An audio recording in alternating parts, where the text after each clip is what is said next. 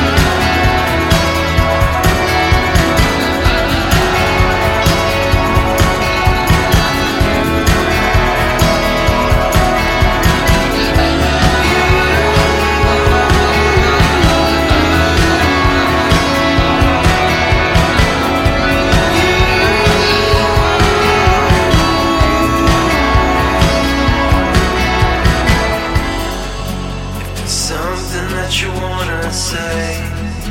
Just tell me what it is. Cause there's something on your mind tonight. So tell me what it is. You tell me you don't need me. And I've got to go on cause tomorrow's another day in this city.